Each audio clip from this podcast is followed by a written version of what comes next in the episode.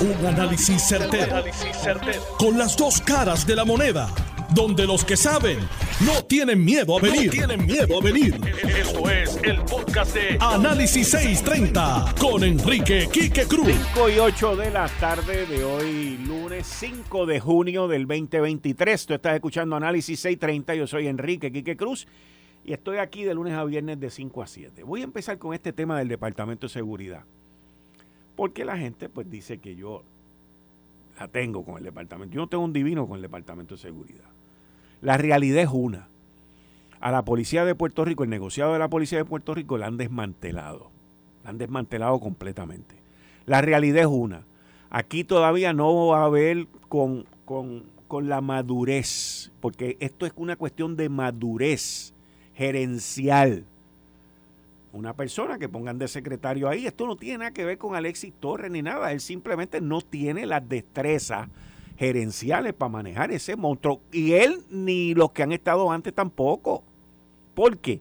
Porque tratan de acapararlo todo tratan de controlarlo todo. ¿Por qué tratan de acapararlo? ¿Por qué tratan de destruir a la policía de Puerto Rico? Yo le voy a explicar, lo he dicho aquí en varias ocasiones y vuelvo y lo repito, porque Alexis se llevó, al igual que anterior de Alexis, se llevaron a varios coroneles que no daban el grado en la policía y de momento esos son los lazarillos de Tormos, los lazarillos que le dicen al secretario cómo hay que hacerlo, que hay que hacerlo. Y esa gente lo que tienen es una agenda de destrucción de la policía en medio de la reforma. Pero ellos no son los únicos, porque si estos individuos que son incompetentes en la policía, de momento en el DSP, pues son los cheches de la película, pues está bien. Y si el secretario también los deja, pues está bien. Pero ¿para qué hay una reforma? ¿Para qué existe un monitor que se cobra todo el billete del mundo y no vive aquí? ¿Para qué existe el Departamento de Justicia Federal? ¿Para qué existen los abogados millonarios del gobierno? ¿Para qué existe el gobernador que se supone que sepa lo que está pasando y no sabe? ¿Para qué existe? Pues para nada. Y ya parece ser, no me quiero ilusionar mucho porque no me quiero defraudar, pero parece ser que el juez Besosa, el juez federal Francisco Besosa, se dio cuenta que el monitor le estaba fallando, que el Departamento de Justicia Federal le estaba fallando y que el nuevo oficial de supervisión financiera también patinó en la primera. Y el juez les dijo que no, que él quería ver el presupuesto completo, los 800 y pico de millones de pesos, no los 20 millones que entre estos cuatro le mandaron al juez, señores, juez Besosa. Me alegro que usted ya por fin, creo yo, espero yo, me ilusiono yo, se esté dando cuenta de la conclave, del amiguismo, del panismo, del acuerdismo que hay entre el monitor, el Departamento de Justicia Federal, el DSP y todo el mundo. Todo el mundo. Y siguen gastando y siguen gastando y le esconden los gastos a usted, juez. Le escondieron los gastos. Y aquí el juez estableció hasta el 31 de julio como un nuevo plazo para someter el protocolo revisado, que él no estuvo de acuerdo porque solamente le dijeron 20 millones de pesos. Y él dijo, no, no, no, yo quiero saber el presupuesto completo. Juez, no me falle en esta, por favor. Usted de mano dura. Y en esta no me falle porque el problema es más grande de lo que usted ha visto hasta ahora. Las decisiones son peores de las que usted ha visto hasta ahora. Y aquí todo el mundo está de acuerdo. Todos ellos, mira, tranquilos, felices de la vida. Cada cual cobra su billetada bien brutal. Ya llevamos 10 años con una reforma que no se quiere ir. ¿Por qué? Porque todos ellos viven de eso, juez. ¿Usted se cree que un oficial federal del Departamento de Justicia que tiene que venir para Puerto Rico cuatro o cinco veces, quedarse en un buen hotel, comer bien, que lo traten bien, que lo llevan como si el tipo fuera la última Coca-Cola del desierto. Y me refiero a los funcionarios del Departamento de Justicia Federal que nos metieron en esto. Los tipos se montan, llegan al aeropuerto, escolta, chofer, comida, hotel, de todo. Y cuando llegan a Washington vuelven a ser otro tercera, otro, otro funcionario federal de tercera. ¿Ah? Ese tipo no va a querer seguir viniendo para acá. La gente que trae para acá no va a querer seguir viniendo para acá. ¿Y quién paga todo eso? Nosotros somos los que pagamos todo eso. Lo mismo pasa con el, con el monitor y todo el staff que tiene. Eso se ha convertido en una orquídea. La flor es linda por fuera, pero se mantiene de otra cosa y esa gente no quiere dejar el mantengo. Después de 10 años, usted me va a decir a mí que la policía de Puerto Rico va a mejorar. ¿Cómo va a mejorar con esa gente gastándose todo ese billete? Los bufetes de abogados chupando, los monitores chupando, los, los consultores chupando. Ahí hay hasta jueces, ex jueces aquí en Puerto Rico. Es una cosa, pero de loco, de loco, juez, de loco. Deme cinco minutos y yo le explico. Bajo juramento se lo explico también. Usted está claro, esta es la primera decisión correcta, pero yo creo que me estoy ilusionando demasiado. No sé por qué. Creo que me estoy ilusionando demasiado. Creo. Espero que no. Con eso le doy la bienvenida a Héctor El Marrón Torre, como todos los lunes y los jueves. Buenas tardes, Héctor, bienvenido. La reforma de la policía, brother se están gastando todo el dinero del mundo. Ya vamos para 10 años. Ya vamos para 10 años. Y eso todavía sigue ahí. Y mientras más pasa, más gastan. Hay un Marshall, hay un Special Marshall, hay un Foreman, hay un Special Foreman, hay un monitor, hay un Special Monitor, hay un esto. Eso ha seguido creciendo, gastando. Mientras tanto, la policía sigue. Tenemos desde. Mire, juez, bien sencillo. Bien sencillo haga una tablita, póngale ahí al, monitor ese nuevo que usted tiene ahí, lleva ya varios años, que vive fuera de Puerto Rico. Mire, dígale, yo quiero esta, la siguiente tablita. ¿Cuántos policías habían en el 2013? ¿Cuántos policías hay en el 2023? Más nada. La pregunta es, olvídese de a quién le echaron la culpa. Eso no tiene nada que ver en esto. No tiene nada que ver en esto. La pregunta es, ¿cuántos policías había en el 2013 y cuántos hay ahora? Olvídese de la ley de retiro, porque eso ya no tiene un remedio que usted se pueda meter en esto. Pero la pregunta es, ¿cuántos policías había en el 2013? Y 10 años más tarde, ¿cuántos hay? Menos de la mitad. ¿Y cómo está la criminalidad? Ah, le van a decir que los asesinatos, sí, miren lo bien que están haciendo esa gente que están ahí con los números que tienen, fantástico, pero podríamos estar mejor. Este fin de semana, tres motociclistas muertos en las calles, hubo cuatro fatalidades de tránsito, las calles están oscuras, hubo dos asesinatos, un operativo en Los Lirios y seguimos por ahí. La semana pasada que hubo 11 asesinatos de fin de semana, lo normal son 10 o 11, esta semana hubo dos, de casualidad que hubo dos, pero no tenemos el personal no tenemos. Yo no estoy diciendo que volvamos al número del 2013, pero Puerto Rico fácil se vería mejor con 2.000 o 3.000 policías más. Quizás 3.000 es mucho, pero por lo menos 1.500, 2.000 más. No, yo sé que no va a pasar. ¿Pero por qué? ¿Pero por qué? Porque el modelo económico de Puerto Rico se acabó, se destrozó. Yo veía al hijo de Hernández Colón ayer en una marcha a pleno sol en el condado, caminando para allá, para el viejo San Juan. A mí lo que me daba era vergüenza No sé, no sé, porque no, vi, los videos en televisión. pero uno mira, porque ahora con el 4K de la televisión tú puedes ver si la, persona suda. El punto es que, hay gente que son a prueba de sudar. A mí me daba lástima eh, porque, porque son gente que siguen trillando, eh, girando contra el mismo discurso de hace 40, 50 años atrás. Cambian las caras, pero no los corazones. ¿Y qué es lo que tenemos hoy? Pues eso. Oye, el modelo, el problema está en el modelo. El, el modelo que construyó Muñoz Marín, Teodoro Moscoso, Jaime Benítez, toda aquella gente, se acabó. Se acabaron las 9.36, se acabó el ñame sacado. Eso ahora queremos votar la Junta porque somos autogobernables. Y mira lo que hacemos en el DSP. El 10 pies es un disparate conceptual. Conceptualmente es un disparate. Lo sé, estoy de acuerdo. El gobierno de Mary Poppins con las sombrillas, sombrillas por todos lados, sombrillas para esto, sombrillas para aquello. Entonces tienes un choque jurisdiccional entre DSP y policía. Bien brutal. Como lo hubo cuando Pedro Toledo y Epifanio Jiménez estaban cuando Pedro Rosselló fue el primero que hizo la primera agencia sombría de seguridad pública. Y Pedro Toledo fue el primer superintendente, eh, superintendente que fue comisionado de seguridad. Eso es la historia. Pero aquí se nos olvida y volvemos a caer en lo mismo. Y el resultado es ese monstruo de dos cabezas.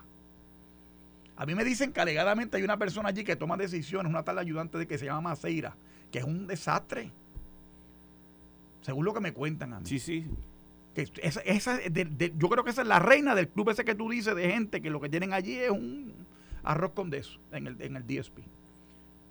Yo, y son gente que no está preparada, no tiene los conocimientos gerenciales necesarios. Algunos llegan por, por, por, por recomendaciones de políticos que no tienen la, capacidad administrativa de poder dirigir lo que es un monstruo. Porque ¿cuántos agentes tiene la policía? Ponle que tenga 8 mil o 9 mil. suma bomberos, suma eh, los de defensa civil o como le llamen ahora, manejo de emergencia. Y suma y suma y suma. Llega como 10 mil o 11 mil personas. entre cosas y cosas. No lo pueden manejar. Pues chicos, pues entonces, ¿quién supervisa a esa gente? Nadie. ¿Quién, ¿Dónde está? ¿Cuáles son los planes a corto, mediano y largo plazo desde que empezó el gobierno? Ahí es que tú miras eso. ¿Dónde está el secretario de la gobernación? Y lo digo con tristeza, pero lo digo porque tiene que haber un rol gerencial de arriba, de la punta de la pirámide, abajo. Todo el mundo, pero todo el mundo quiere ser cacique, nadie quiere ser indio. Y ese es el problema que tenemos. Pero es que yo personalmente no creo que el problema del DSP tiene que ver directamente con la secretaria de la gobernación. Tiene que ver con el secretario. ¿Quién es el jefe del secretario? El gobernador. Aquí es no, no, no, espérate, espérate, pero ¿quién es el jefe del gobierno? El gobernador. El gobernador, en el sistema ¿Quién es el que paga, ¿Quién es el que paga los platos? Está bien, está bien, pero eso es otra cosa. Pero quién, o sea, en el sistema de gobierno, yo soy el gobernador, a quien yo veo todos los días a ti, secretario de la gobernación, hipotético.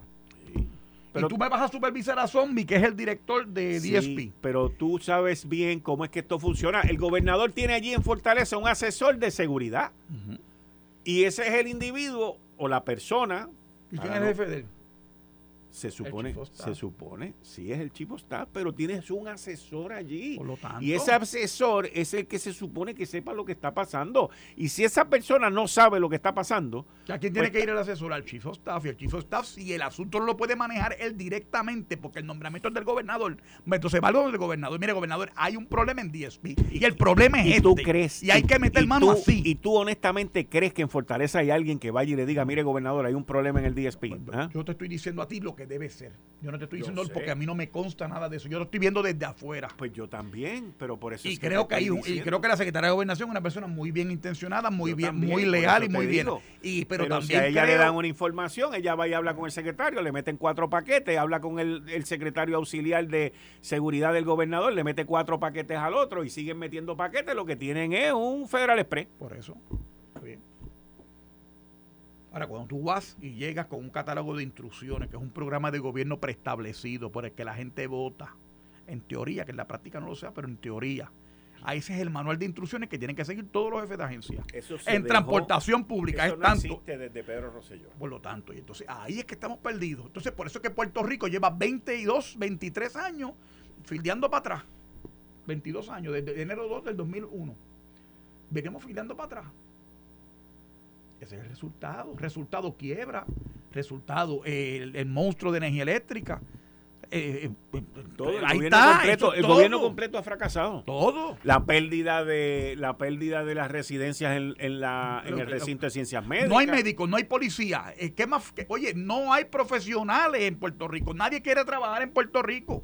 Le puede llevar la tasa contributiva efectiva a cero. Los médicos se van como quieran, no quieren trabajar aquí. El Departamento de Educación hoy tiene casi el doble del presupuesto y casi una tercera parte de los estudiantes, de lo que tenía hace 20 años. Entonces. ¿Y los estudiantes están mejor? No. El sistema académico, la oferta académica de las escuelas públicas es mejor hoy que antes. No. Los padres de niños menores en Puerto Rico tienen, se sienten confiados de que la oferta educativa de la escuela pública es buena, lo suficientemente buena para poder ahorrarse el pago de un colegio privado. No. Resultado, ahí tienes un monstruo burocrático en Atorrey que se come los recursos del gobierno puertorriqueño y el americano. ¿Y cuál es el resultado? Ah, cuando ven fracaso total en las pruebas aprendan, los papás no quieren buscar las notas. Es la descomposición de la sociedad puertorriqueña. Porque si yo sacaba una mala nota, mi papá y mi mamá me cogían a mí. Ah, pero ahora Y eso no me se daban puede. leña, pero de la buena. Pero eso Pero ahora es un puede. maltrato. Ahora eso es maltrato y te llama el departamento de la familia. Y entonces se perdió la autoridad de los padres. Y entonces en una sociedad donde la- el- los 10 matrimonios que se van a casar el sábado que viene, 7 terminan divorciados en 5 años, entonces no hay seguimiento. Entonces estamos viendo la, una destrucción de la sociedad. Tú le sumas la colectiva feminista y le sumas toda esta cosa que estamos viviendo en Puerto Rico y se acaba de destruir el, el país. O sea, esto está destrozado. Y yo no quiero sonar aquí como el profeta del desastre, pero la verdad, la verdad, es que aquí tiene que haber una, una, o aquí hay una catarsis de verdad, de, de- de pensamientos altos, de gente decente, que se puedan insertar en el proceso de, de político. O Puerto Rico se lo lleva el diablo. ¿Por qué? Porque esto es un círculo, Quique. Ya esto es un círculo y es demasiado tiempo. Mira el monitor de la policía. Yo me acuerdo cuando estaba Arnaldo Claudio, que Arnaldo Claudio se puso a regañar a los policías, desautorizar a los policías en una amplona de eh, manifestación en la fuerte allí en el Capitolio. Y lo critiqué desde aquí. Buena persona, Arnaldo, no es nada personal. Pero hay cosas que tú tienes que decir, mira, este, es- ¿qué, qué es lo que vamos a hacer para cambiar el monstruo? La policía viene siendo criminalizada por nosotros mismos, la prensa de Puerto Rico, desde el caso Maravilla, es más, desde antes, desde cuando Adolfina Villa, desde, perdóname, del caso de aquella de la Universidad de Puerto Rico. La Sí. policía siendo criminalizada continuamente. Y los sectores de izquierda la criminalizan desde el caso de la mordaza, Del carpeteo. del carpeteo. Esa es la verdad. Y aquí, la última administración que le dio que standing a la policía fue la de Pedro Rosselló y Pedro Toledo. Los profesionalizaron, le pusieron el colegio John Jay College para salir con un bachillerato en justicia criminal. Ahora vienen, los reclutan para otras jurisdicciones de Estados Unidos, los reclutan desde aquí. Se los llevan. Trataron de hacer algo cuando Ricky, no sé por qué rayos, no vio la luz el día aquello. Y entonces de aquí ya para acá, ¿cuánto ha pasado ya? De María para acá, ¿cuánto ha pasado? Seis años. Y Seis sigue años. con- o sea, no, yo no veo luz en el túnel. Estamos eh, bregando con lo que hay del día a día, a ver cómo las cosas salen. No está, para mí no está bien. No, no, está, está fatal. Está fatal. Y en, en lo que tiene que ver con la policía, con el Departamento de Seguridad, ellos, mira, no, aquí no va a haber ningún cambio en el Departamento de Seguridad. Se pueden cambiar el secretario, como hacen cada cuatro años, cada tres años, y no va a haber ningún cambio en la estructura, porque el germen va a seguir allá adentro. Sigue allí. Y ahora esta administración, esta administración de Pedro Pierluisi y Alexis Torres lo ha hecho más grande, más controlador, más avasallador. ¿Para beneficio de quién? De los que están en el DSP. No es de- no es- el beneficio no es para la policía, no es para el manejo de emergencia, no es para el otro, ni es para el otro. Fíjate, fíjate el ejemplo que te voy a dar ahora, que yo sé que tú sabes cuál es. Ciencia forense. ¿Qué dijo la doctora cuando fue para allá? Yo voy, pero me tienes que sacar. Y le dijeron, sí, venga para acá. Y la trajeron. Y no la sacaron. Y dijo, me voy si no me sacan. Y la sacaron. Resolvió los safe kit, resolvió los ciento y pico, cientos, perdón, de, de cadáveres que había. Resolvió todo. Todo. Sola. Sola me refiero, fuera de esa sombrilla. Pero eso es lo que esta gente no entiende. ¿Por qué? Ah, porque eso fue una medida que hizo el PNP. Entonces tú no puedes dar para atrás porque entonces los populares te van a criticar. Y los populares te van a decir, ah, pues, esa es la mentalidad cerrada, arcaica. Pero es que yo no estoy de acuerdo en que hubieran sacado el, el de ciencias forenses de- del DSP tampoco. Seguro. O hay que eliminar el departamento completo. Si el DSP no sirve y no dio pie con bola, pues elimina entonces el, DSP. No pueden. Estructuralmente. No pueden. Pero ¿por qué no pueden? ¿Por Porque qué? políticamente esa gente piensan que no pueden, tienen la mente cerrada. No, claro que se puede. Tienen la mente cerrada. Eso no se puede Se hacer. puede, claro que se puede. Porque O sea, yo- entonces los populares nos van a caer encima. Bueno, los populares que lleven la jerga que lleven, los populares son irrelevantes a la hora de la discusión Lo pública. sé, Entonces, cuando tú eres el líder, tú asumes las posiciones correctas. Porque si vienes con la solución, la porque si vienes con la solución, liquidas a la, a la oposición Por también. lo tanto, si el problema está en la, si la fiebre está en la sábana, quítate la sábana de encima el cuerpo y se te va la calentura. Yo lo único que espero es que el juez siga por donde va. Ya le- es la primera vez que veo una decisión como esa. Y me alegro. La primera vez. Eh, Estás escuchando el podcast de Noti1. Análisis 630 con Enrique Quique Cruz. 5 y 33 de la tarde de hoy, lunes 5 de junio del 2023. Tú estás escuchando Análisis 630. Yo soy Enrique Quique Cruz y estoy aquí de lunes a viernes de 5 a 7. Para los que buscan mayor calidad y rendimiento en su gasolina, sepan que la gasolina Golf ha sido reconocida por la prestigiosa certificación de calidad Top Tier por su nivel superior de aditivos. La gasolina Golf está clasificada, está certificada como una gasolina, un combustible top tier. Tanto la Premium Ultra Plus de 93 octanos como la regular. Ahora, ¿qué significa el que las gasolinas Golf estén clasificadas, estén certificadas por la prestigiosa marca de top tier? Pues mira, significa que las gasolinas Golf tienen unos poderosos aditivos que mantienen tu motor limpio, lo mantienen en óptimas condiciones, que eso se traduce en que tiene mayor rendimiento y un motor funcionando más eficientemente. Prueba y compara, pero no pagues de más para mayor rendimiento y calidad. Vaya bien, vaya la segura con las gasolinas Golf, tanto la Top Tier Premium Ultra Plus de 93 octanos como la Top Tier regular. Continuando con los temas. Bueno, Héctor, Estamos hoy a 5 de junio, en 20 días, o sea, para el 25 de junio, todas las medidas tienen que ya estar aprobadas, incluyendo el presupuesto, aunque ya el presupuesto es una cosa ya aprobada por la Junta de Supervisión Fiscal, pero todavía se están trabajando unos numeritos ahí, unas cosas ahí. Pero cuando tú entras en medio de esto y ves este artículo que está en el periódico El San Juan Star de hoy, que dice Puerto Rico's legal fees in bankruptcy cases reach 1.1 billion. Los costos legales y de asesores en la quiebra de Puerto Rico en los últimos seis años desde la ley promesa llegan a 1.1 billón de dólares con B de bruto, burro y mal administrador. Uno dice, ah, rayo, ¿eh? Y esa gente empezaron con un presupuesto de 60 y pico de millones de pesos. ¿Te acuerdas? Y no, nosotros nos vamos a mantener ahí, sesenta y pico de millones. Pues si hubiesen sido, ponle que hubiesen sido 80 millones de pesos, que no fueron 80 millones de pesos, pero 80 por 6, 8 por 6, 48, estaríamos hablando de 480 millones, no de 1.100 millones. Una diferencia de 600 billones, millones de pesos en 6 años. O sea, sí, es una cosa inverosímil. No, no el doble, tres veces más.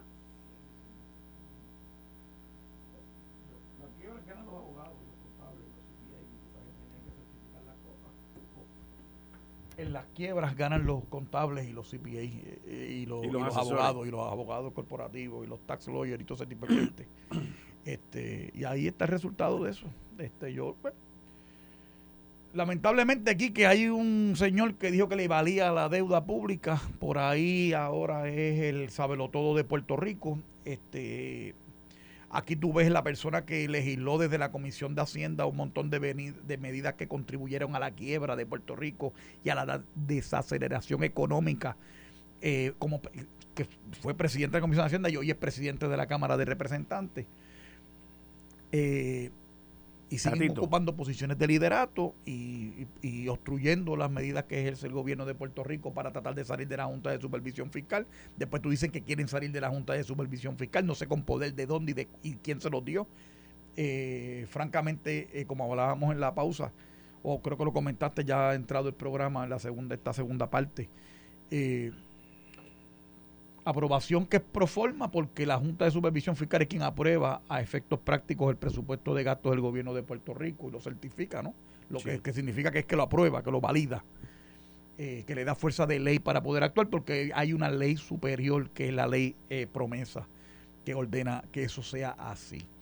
El carácter colonial de, de Puerto Rico como Estado Libre Asociado queda eh, refrendado por eso el caso de Sánchez Valle lo ratifica aquí, que pues la quiebra es parte del folclore puertorriqueño de mm. esta gente, de quererse hacer los buenos, unos toquecitos. Él dice que ahora van a hacer unas iniciativas en la Cámara eh, para tratar de poner las cosas al día, que están todos alineados, pero eso es para tratar ¿verdad? De, de, de pescar alguna eh, algún tipo de beneficio a favor de, de las medidas político-partidistas que pueden pasar ya a a seis meses, siete, ocho meses de que empiecen la erradicación de candidaturas para las próximas elecciones. Hmm. Está, está bien, bien cuesta arriba porque esos 1.100 millones de pesos no van a terminar ahí. O sea, con lo que venga, cuando vengan las cuentas de la Autoridad de Energía Eléctrica, más todo lo que falta, esto es lo más probable que llegue entonces sobre 1.500, 1.600 millones de pesos. Los gastos legales, los gastos de publicidad, los consultores. Eh, consultorías son gastos enormes que tienen las administraciones de turno. Yo me planteo a veces. Bueno, porque parte del problema, Héctor, es cuando nombra gente, contrata gente que no tienen ni la más mínima idea de lo que van a hacer y entonces vienen con consultores para que los consultores le digan qué hay que hacer a base de sus intereses. Ese es el gobierno. No, y esos consultores ayudan a financiar campañas también y yo pues creo que hay consultores y consultorías que son necesarias para poder administrar la cosa pública y eso, eso es válido. el problema es que Puerto Rico está con demasiados de muchos consultores en un país que está sobre legislado y, y, así no puede ser tampoco. Entonces, si tú dices, mira, pero entonces, ¿para qué yo necesito un jefe de agencia con tantos consultores? Entonces, ¿dónde está la capacidad de él? Que es lo que tú estás diciendo. O sea, y la gente tiene que derecho a preguntarse eso también, y las necesidades eh, realmente, ¿cómo, ¿cómo es posible que el presupuesto del Departamento de Educación sea el doble, haya menos eh, estudiantes y el servicio sea igual de pésimo o peor de lo que era antes? O sea, pues eso no es aceptable. ¿Quién responde a eso? Pues, pues o sea, no, hay un sentido de impunidad eh, de, de, los jerarcas de, o de las personas que ejercen en las posiciones de, de jefes de departamento de gobierno que prácticamente le importa un bledo y sigue y es como una mecánica que va corriendo sola. La burocracia, ese, ese, ese, ese mundo burocrático corre solo automáticamente y me parece que es malo y equivocado. Pero no ha habido una respuesta eh, total, Quique, y eso depende mucho de cómo se ejerce la administración y hay cosas que hay que atender. Eh, Mike Pence candidato, me, creo que anunció hoy la candidatura él para presidente. Ya, sometió todos los documentos de su interés en la primaria republicana. No, creo que tenga ninguna posibilidad de ser el próximo presidente. Pero y entonces si no tiene posibilidad, ¿para qué se mete? Igual Nikki Haley también. Nikki Haley, Nikki Haley tiene 5.5. Aquí básicamente esa primaria se define principalmente Donald Trump con casi el 50% de, según los sondeos y luego, atrás, atrás, atrás, atrás, Ron Santi con veintipico por ciento. Ha cometido unos errores de Santi también. ¿En, qué sentido? En el inicio, en el arranque de ¿En su qué, campaña. bueno, en que ¿En qué y por qué? En que él tenía que establecer de entrada, una vez ganada la reelección en la Florida, una, un contraste con Trump. Entonces dejó que Trump llevara la, narrativa. no puede correr para presidente porque me toca a mí, yo tengo que ir a la revancha. Y entonces él tenía que plantear del saque eso, que eso no es así porque Trump no es dueño del Partido Republicano. Entonces ha permitido, ahora es que viene a tratar de hacer una contraoferta eh, a lo que Trump es y representa. Y a mí me parece que eso es un error. ¿ves? Porque como yo creo, aunque Trump hizo unas aportaciones sustantivas al movimiento conservador, me parece que en su figura polariza y garantiza que no gane el Partido Republicano. Y con el problema que tiene que se suma, que es que el speaker de la Cámara en una elección dividida es un mediocre inepto que logró un malísimo acuerdo con el presidente Biden, es un desastre. Todo esto que está pasando en el Partido Republicano es una locura total. Entonces, al New Kid on the Block, el tipo que ganó sólidamente un estado eh, de mucha población hispana, que es una fuerza electoral mayor, prácticamente lo están esquineando por incapacidad propia, aparte de los golpes que le da la prensa. Y entonces el ogro Trump, el Shrek de la política americana, eh, trata de también de, de martillarlo. Pues me parece fatal. Me parece fatal, pero es el, orden de cosas de lo que está pasando allí. Mira, yo estaba leyendo un artículo este fin de semana que hablaba sobre el acuerdo McCarthy-Biden. Básicamente ellos dos se sentaron y es verdad que eso es para la foto, esto y lo otro, pero cada uno lidera su equipo de negociación. Y con tanto que se burlan de, de Biden, que si está senil, que si está incapacitado, dándole la bienvenida aquí a, a Daniel Machete Hernández. Saludos a todos y, y al policía que nos detuvo allí en la entrada. Y te pregunto, le pregunto a los dos, que si está senil, que si está esto, que si se cae, que si para aquí, que si para allá. pero logró su objetivo en las negociaciones. Tú, por eso, tú dices yo- que, tú, tú acabas de decir el mal acuerdo que hizo Kevin McCarthy. Claro. Entonces, pero estamos hablando de un presidente que se burlan de él todos los días, que si está senil, que si se cae, que esto y que el otro, pero sin embargo el tipo vino y, y se, se llevó la, la medalla de oro en esta. Hace, hace años en este programa yo te hablaba a ti de un Manchurian candidate en la Ajá, política ajá. local. Y eh, Biden es lo mismo. Yo no dudo, el a la gente se lo- cayó. Oye, Biden es gente- incapaz de dar tres pasos y no agarrarse, pues se cae. Eso es una realidad. explícale a la Y- gente y lo no que te es un di- y no- Manchurian, y no te lo-. Y no te lo digo eh, eh, eh, en broma, porque creo que es lamentable lo que está viviendo eh, él como ser humano y es evidente. Pero la realidad es que eh, o sea, el Partido Demócrata y el Partido Republicano corren con una burocracia, por decirlo, para que la gente nos entienda, también que son unos poderes establecidos allí que son los que coordinan estas cosas. Tienes políticos veteranos, Charles Schumer, que viene del Congreso, eh, Mitch McConnell, que lleva en el Senado casi 30 que años. votó a favor del acuerdo. Claro, pero fíjate que más casi 30 congres- senadores republicanos votaron en Lo contra. sé, O 34. sea que yo no soy un, yo no soy uno aquí que estoy diciendo que es un No, mal no, acuerdo. no, Hay Fueron mucha gente. 64 los que votaron a favor, o sea que hubo aproximadamente como 10 o 12 republicanos que le votaron a favor. Eh, correcto. Y pero más de la mitad, más de una mayoría Sí, considerable de sí. senadores republicanos Le le, votaron, votaron en contra. contra. a Mitch McConnell y eso. Y un número bastante grande también le votaron en contra a Kevin McCarthy. Y Kevin McCarthy, yo digo que es un mal acuerdo, porque aparte de lograr lo del 2025, sustantivamente, que si ganan los demócratas es letra muerta, es pro forma, ¿qué logró en términos sustantivos? Que no se añadan unos dineros ahora que se pueden añadir en el 2025. ¿Qué hizo? Si ganan los demócratas Cámara y Senado, ¿qué hizo? O sea, va a apostarlo todo o nada en el 2025 y él que viva del cuento de aquí a allá. Yo creo que la gente se eligen para tomar decisiones y posiciones, no para hacer ese tipo de mejunje político. Y por eso es que la gente está tan cansada de cuando hablan de Washington. De Washington es de eso, de que, de que hagan todos esos arreglos. Ellos allá van y en cuarto secreto negocian lo que les da la gana. Y no digo Biden y McCarthy específicamente, porque como tú bien dijiste, ese es el photo opportunity. La gente que está detrás de ellos que corre esa burocracia. Dani. No, ese asunto, pues, pues, la suerte está echada, punto. Este, veremos a ver qué, surge de la, de, la primaria. Yo creo que, que a lo que Puerto Rico debe estar este pendiente es a, qué va a pasar con, si algo, con el asunto del de- del estatus y que hay con la, con la filosofía que va a tener el, el próximo gobierno, sea demócrata o republicano, porque los demócratas han prometido muchísimas cosas para Puerto Rico, pero apenas han cumplido. Así que este, ha- hay que ver qué es lo que está en esa plataforma y de esa filosofía que nos convenga, no lo que digan los que vengan a recoger los chavos aquí, ¿verdad? Porque eso, este, eh, eh, eh, para mí, este, lo que ha sido este, realmente un- un- una pantomima, que hay populares que defienden el ELA como está, abrazándose con, con este Jeffries, este, con el congresista que podría ser líder de, de- de El los demócratas Sí, en, si, en- si retoman el en la Congreso. Cámara Federal ¿Mm? Que votó en contra del status quo.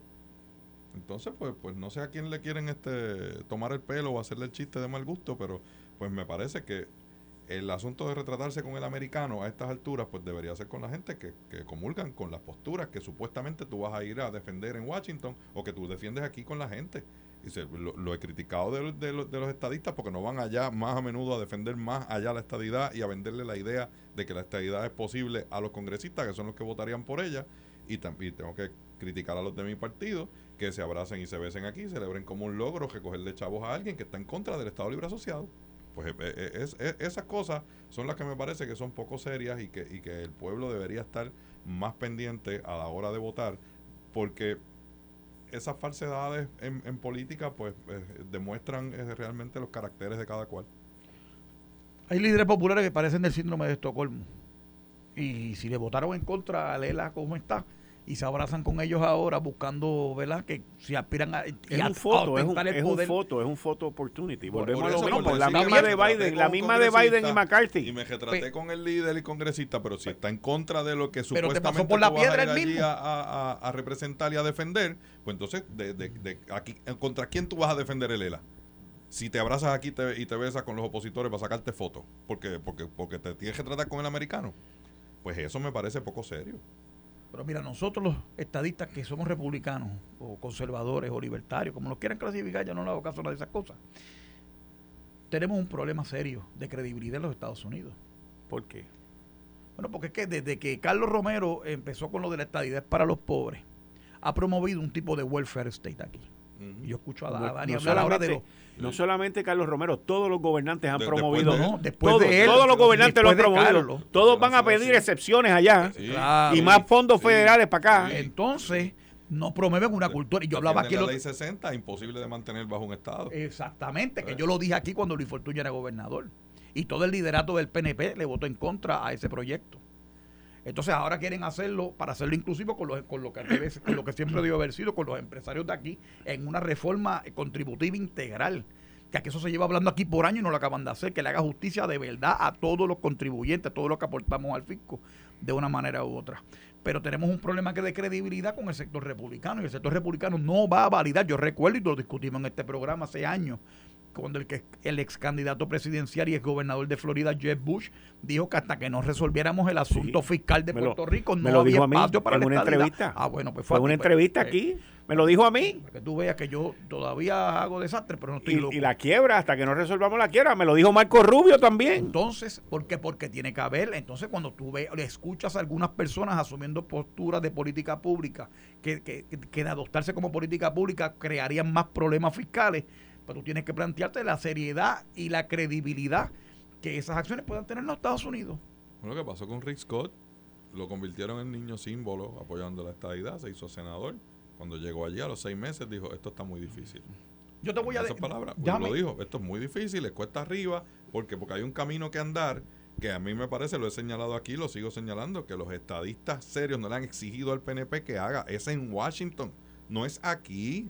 No es en debates y medios aquí para probar que la estadidad es mejor que Lela. No es aquí. Se lo tienen que probar al americano, al congresista, al que vota por eso. No, no hay que probárselo los dos, Dani, porque hay que disuadir a la gente aquí para tener la fuerza del mandato del pueblo allá. No puede ser solo ah, aquí. Está cambiando ahora, por eso. Ahora sí, ahora sí.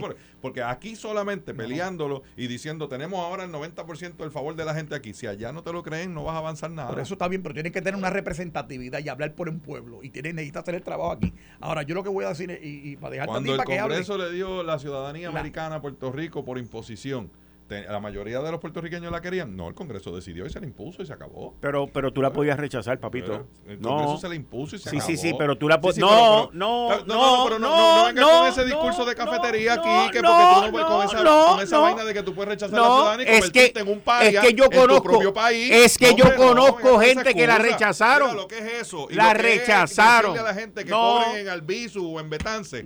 Eso eso es un chiste de cafetería, No, no, no, no. Ese análisis así. Yo conozco. convertir a uno yo en sé, por renunciar no, a la es que americana. Yo, es que la puede rechazar.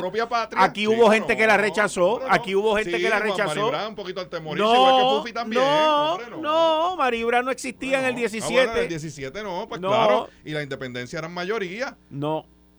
En una época lo fueron. Pues claro. Pues pero con la ciudadanía.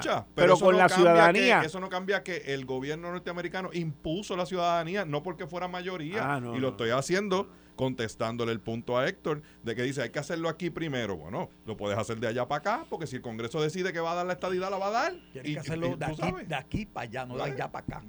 Porque tienes que tener, Dani, pero tú hablas por gente, por un pueblo, tú no hablas a lo loco. Yo puedo ir allí y ¿por quién yo hablo? Por mí, pues yo soy uno. Ah, bueno, necesitas un mandato para exigir allí, claro. Ah, eso es a lo que yo me refiero. Es que cogen el mandato aquí a nombre de la estadidad y no pueden ni siquiera hacer una conversación en inglés allá, chicos. eso es lo que me refiero. No, pero es un ataque político tuyo. O sea, pues. yo, no quiero, eh, los nombres apellidos, pues todos los gobernadores nuestros son muy bien, hablan muy bien en inglés, excepto Wanda Vázquez, que fue un accidente histórico.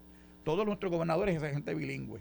Este, y eso es una. Y dos, Óyeme, tengo y soy autocrítico con lo que te estoy diciendo, con lo que te estoy diciendo, con lo que te estoy diciendo, este, ¿por qué? Porque el proyecto 712 del Senado de los Estados Unidos, los cabilderos que pagaban con fondos públicos tu gobernador Hernández Colón en el año 89 y 90 y 91, le repartieron, le repartían copia del libro La estadidad para los pobres a los senadores republicanos traducido al inglés para que le votaran en contra al proyecto eh, eh, y derrotar la estadidad en el, en el Congreso.